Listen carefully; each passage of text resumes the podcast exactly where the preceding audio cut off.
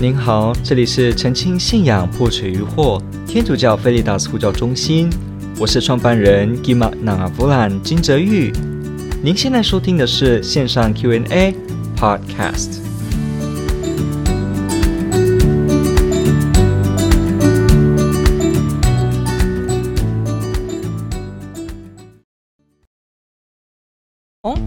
看今天下一个问题。这个问题问的非常好，我们来看一下白板。他提到说，如何在传福音时做切入和放胆的传福音？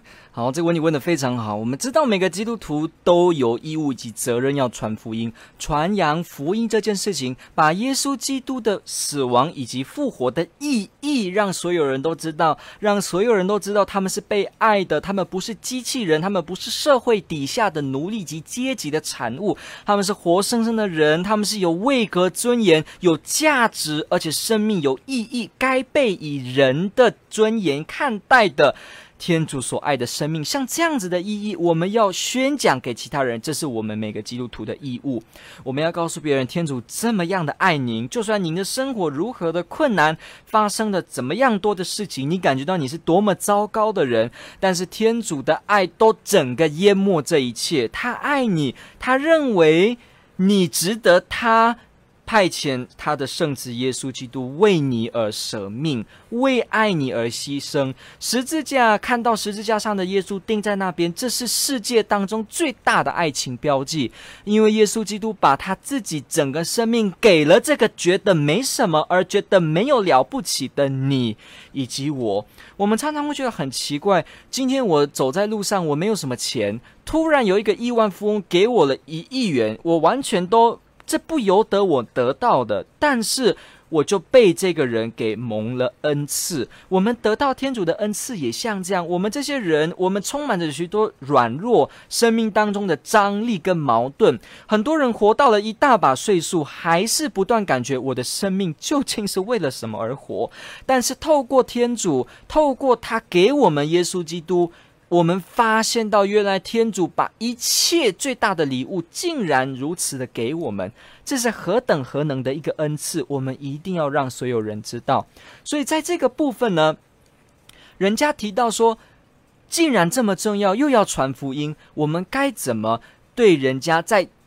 讲话的时候呢，做切入啊，当然这个部分我们一点时间可能不太够，我们之后应该可以用许多专题的时间，甚至一个节目的时间来谈相关的部分。那我今天就去提几件事情哦。其实，首先你一定要有爱德，因为如果你讲话是像攻击人一样的话，那人家不会听你，所以你一定要有爱德，你的沟通技巧也要好，你要有爱心的，真正的爱对方。我们有些人在服传的时候，他会大胆的传福音，但是那个大胆的意思呢，指的是我压迫别人，因为我觉得我很了解，我觉得我掌握了一个绝对的真理。事实上，每个天主教的基督徒，他们认识真神天主的时候，他就是在认识绝对的客观真理，这是没有错的。不过呢，我们拥有绝对客观真理，在天主我们要传扬出去的时候，我们可不能把这个天主呢变成某种炫耀以及某种高低比较的一个武器。有时候我们会这样，之所以我可以大胆传福音，是因为我鄙视别人，这是绝对不可以的。天主不要我们用这样的精神。我们传福音之所以会大胆的宣讲，是因为我们爱这一位看到的对方，我们爱他是天主所爱的。为什么我们爱呢？因为我们知道我们自己也被天主爱，所以看见一个人，天主也如此爱他，就像爱我一样的时候，我就会感觉到特别亲切。我一定要把这个天主如何爱我跟他做分享。我们是从爱出发才会做传福音，不是因为你了解多多。你的哲学或者说基督思想的辩证能力多强？实际上，我们知道这个世界有非常多聪明绝顶的人，都皈依成为基督的追随者，成为一个天主教的基督徒，因为他们都发现到天主信仰里面真的是真理啊！这个部分真的有很多人的见证都在分享。那我们了解到这个是知道我们传福音之所以能放胆，不是因为比较以及鄙视。所以呢，我们自然流露出的态度是一个爱德。我们跟人家介绍福音的时候，也是充满着热情。好，既然如此，所以爱德很重要，所以沟通的能力也很重要。我们能够跟人家一来一往，再来呢，也是一样，你要有所了解，你要有知识。因为如果你完全没有任何基本的知识，比方你不知道圣体圣事的意义，你不知道圣经当中的内容，如果我们没有基本的知识，我现在不是说你一定要是个什么神学博士，你才能传福音，没有这回事。传福音是谁的责任呢？是称为基督徒的人的责任。所以，如果你是基督徒，if you are a Christian，你就有责任传福音。我很喜欢一个答案，有些人有曾经有一个对话是这样子的。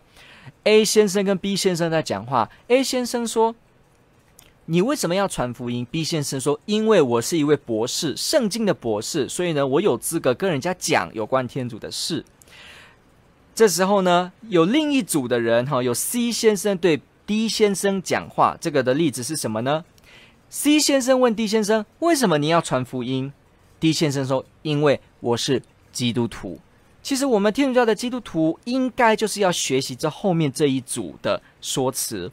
我们之所以敢跟人家传福音，不是因为你有某种神学学历，或者你阅读哈百岳神学之书，圣经也研读得非常深，这很重要，没有错。但是你要知道，更重要的点是因为我是基督徒。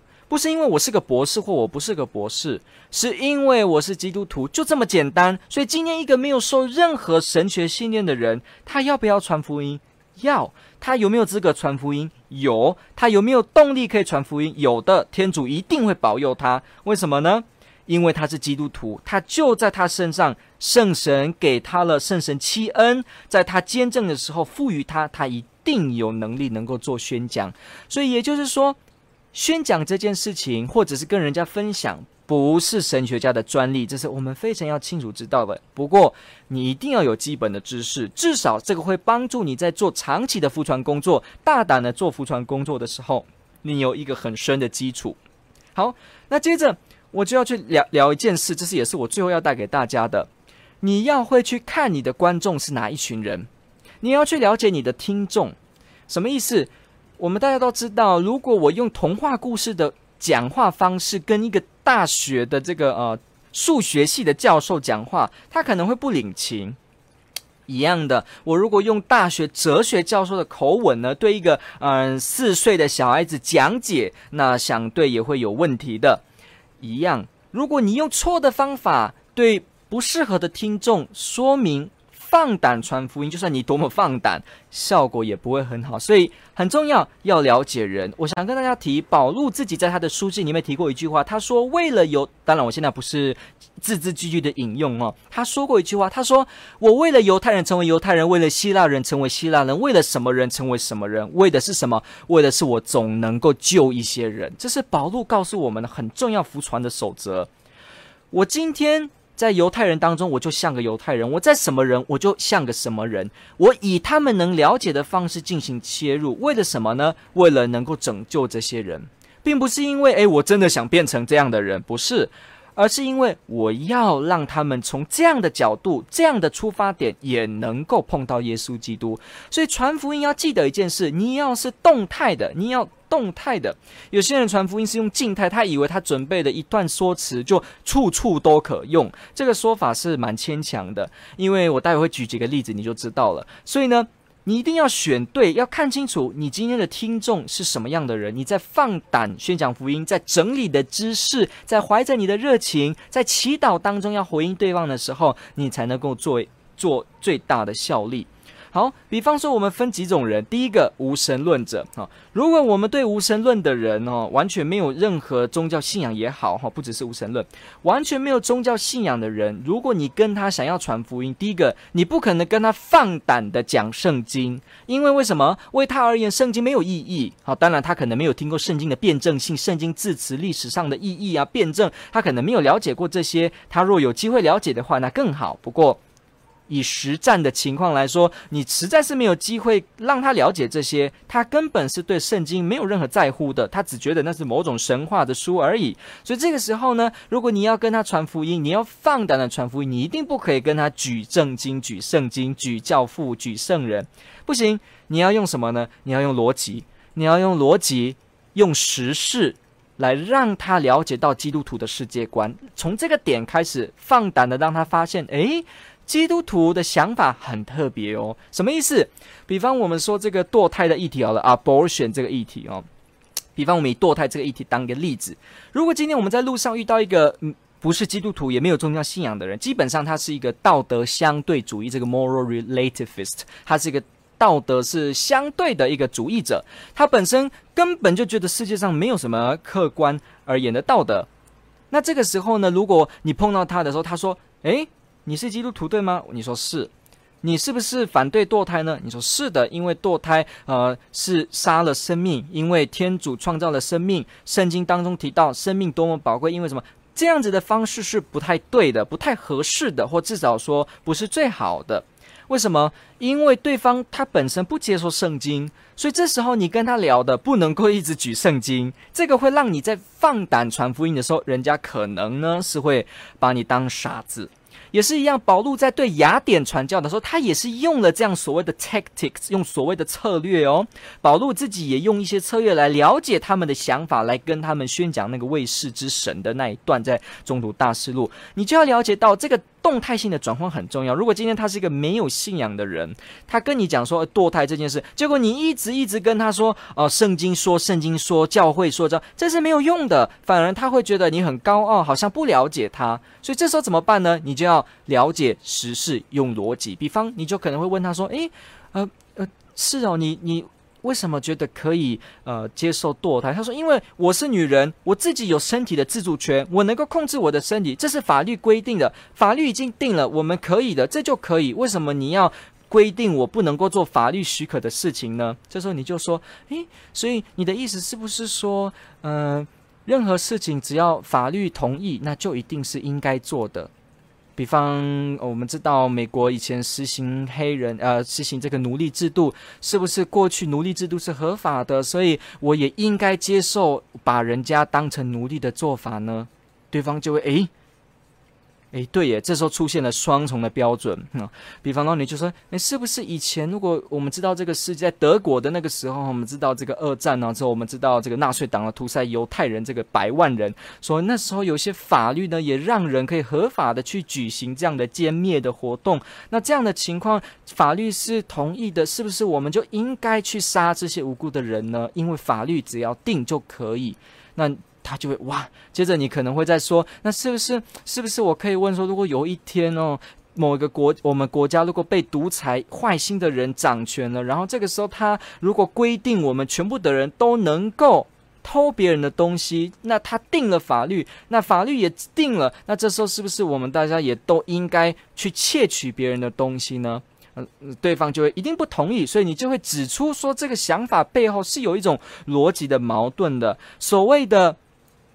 却发现有这个逻辑的矛盾，所谓的因为法律定，所以应该做，这是一个错误的推论思考，这个是一个 logical fallacy，这是一个逻辑的谬误。合法不代表可以做。合法不代表一个行动应该能够做，像刚刚举奴隶制度就是其中一个很鲜明的代表一样的。我们不可能说因为法律就这样改变，我们就变成这个行动可以做。那只要以后把法律改一改，那道德就能够变一变，就这是没办法的。我们无论如何都还是觉得。不能无辜的人就是不能受伤害，无辜的人就是不能够被无扰的侵犯。所以，像这个议题当中，你用的是逻辑的方式跟对方指出他有逻辑的谬误。当然，你不能用很尖酸的方式，你一定是透过这种方式，慢慢的、缓和的，而且要仔细的察言观色，以爱的帮助他。你是帮助他，而不是为了歼灭他，很重要哦。是扶助他，是 rescue，是 rescue，是去营救他，而不是 destroy，不是去毁灭他。所以像这样的人，你跟他用逻辑谈，这时候就有共通点，因为他也是用这样的方式在思考的。那你还要用时事，也就是比方你可以举一些例子。所以这样子的时候，我们对这一类传福音的时候，你就要很了解很多文化相关的事情，cultural 相关的事情。所以这是这一类的人。第二个呢，如果你遇到的是基督教徒。基督教徒因为跟我们一样都是接受圣经，所以基本上基督新教徒跟我们一样是接受圣经，所以你跟他大胆放胆传福音的时候呢，你会方便很多，因为他相信圣经，你也相信；他相信天主，你也相信；他相信三位一体的天主，你也相。信所以这时候你们的基础就只需要谈有关于圣经当中有没有提供我们线索，让我们能够相信，诸如什么呢？诸如什么圣母被提升天、圣母污染原罪、圣事这一类的事情。所以，如果我们是在跟基督新教弟兄姐妹在做谈的时候，你一定要尽量让你的内容呢有圣经的根据或理据，而且你要有清晰的逻辑推论，因为这是很重要的一个方式。而且你也要了解教会的历史，了解这个呃改革宗之后的这个历史，那这个会有助于你来放胆传福音。再来第三类，如果你碰到的是什么呢？他是有宗教信仰的人，他并不是无神论者，不过呢，他可能是佛教徒，他可能是锡克教徒，他是呃这个。呃，道教徒，他是别的宗教徒，这时候呢，我们该怎么大胆宣讲福音呢？这时候你也不可能跟他一直讲圣经的，不能。你这时候要做什么呢？你就是要跟他讲耶稣基督的独特性。为什么呢？因为你不可能跟他讲天主存在或不存在这一类的东西，是属于前面第一个类别的。不信天主的人，你才需要跟他论证，说明天主存在的合理性。不过呢，如果是这一类的人，他们本来就同意有神呢、当然那个神可能不一样，可能在佛家当中这个神呢。呃，也是落六道轮回当中的神，而且我们人呢，呃，可能也是一样会成佛成仙，一切我们涅槃，所以他没有具体的这个神，尤其是所谓的呃超越一切创造主这样的神。那当然，你可能说在这个印度教是这个呃这个 polytheism 是一大堆神奇的。那像这样的情况是说，着道教传统的这个中国的民间信仰当中，很多神明是从人而被推举而成的。像这样子的神哈，无论如何，至少他们承认有超。超越界也承认有神明，某种神明的存在，所以这个时候也是有基础啊，也是有基础。只是呢，我们在跟大家谈的时候，就要谈耶稣基督的独特性。什么意思？你要谈的是耶稣基督为什么是？很特别，他跟其他宗教的呃创造人有什么独特之处？耶稣基督的复活有什么意义？耶稣基督的十字架有什么不同？耶稣基督的教导，他的革命性的东西有什么超越性？像这样子呢，让他们认识耶稣基督，才有机会帮助他们来认识到整个天主信仰。所以，以这些人是要从耶稣做切入，以无神论是要从逻辑跟时事文化做切入。对于所谓的基督清教徒，从圣经以及逻辑方面呢，去做切入，OK，所以这个几个类别，当然还有一些类别，比方如果今天你遇到的是啊、呃，比方摩门教或耶和华见证人这一类的人，他们呃是一个准基督宗教，他们看起来像基督宗教，不过其实实际上他们的信仰内容并不是，他们没有接受三位一体，他们对耶稣的概念也完全不一样，所以基督徒最核心的信仰他们否认了，所以其实有些学者甚至直接把他们归类为其他的世界宗教，而不是基督宗教的一支。好，无论如何，对于这类人，怎么放心大胆传福音呢？OK，对于这些人，因为他们，比方耶和华见证人，他们非常熟圣经，而且非常爱圣经。耶和华见证人非常爱圣经，但是否认三位一体，否认耶稣基督是天主。那摩门教呢？他们怎么样？他们也尊重圣经，但是他们否认一神论，他们支持是多神，而且呢，哈，每个人都是神，都能够成为神啊。所以呢，我们要了解到这个差异。接着呢，对他们，我们该怎么办呢？当然也是逻辑，以及要了解圣经，以及能够去回应有关他们对圣经当中以及对教会历史当中提出的质疑。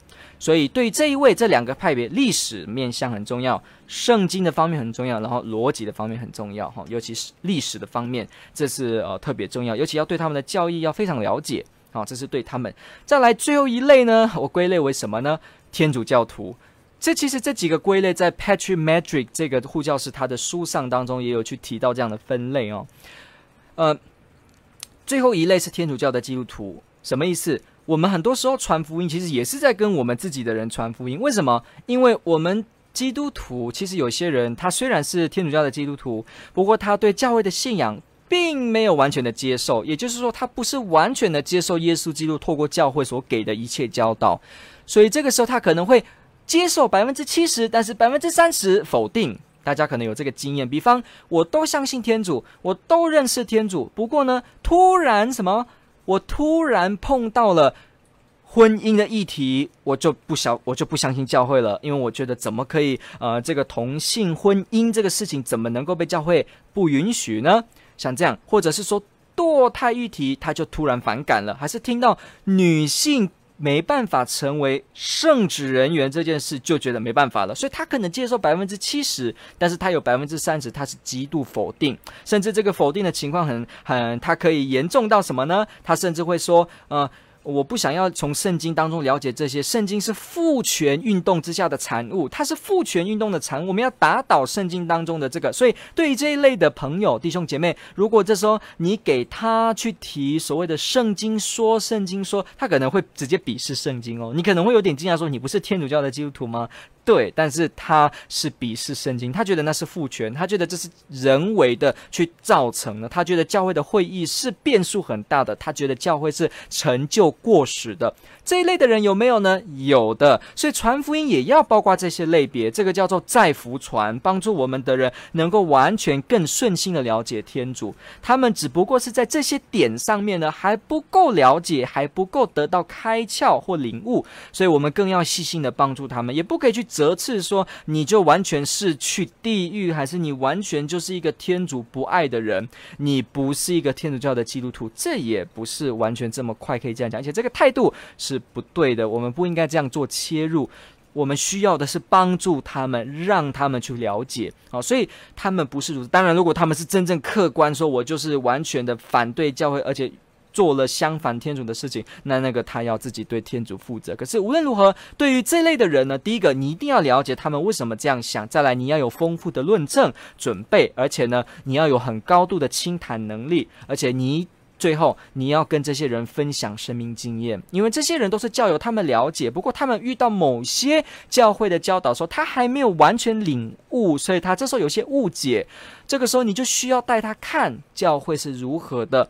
像个妈妈一样拥抱着你以及我，像这样的生命经验，你如何被天主爱？我如何在教会内感到温暖？就对这一些人特别的有帮助。好，所以我们透过这个问题呢，也提供了几种类别的人，你会知道你在分享福音的时候，你该对哪些人做哪些部分。我再一次说，对无神论者不是轻谈圣经，是用逻辑，然后是用文化；对于天主教的基督徒，有对了解以及生命的经验分享。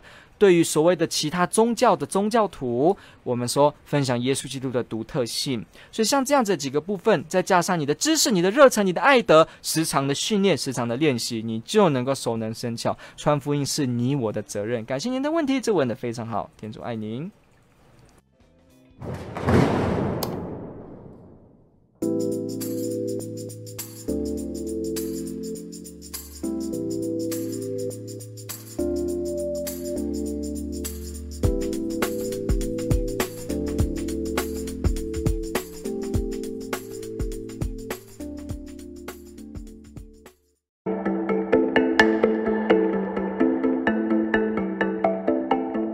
感谢您的收听。若您喜欢本系列节目，支持护教学与福传相关推广，欢迎来到我们的 FB 粉丝专业以及 YouTube 频道，点击订阅哦。也别忘了我们的 Podcast 频道的订阅哦。天主保佑。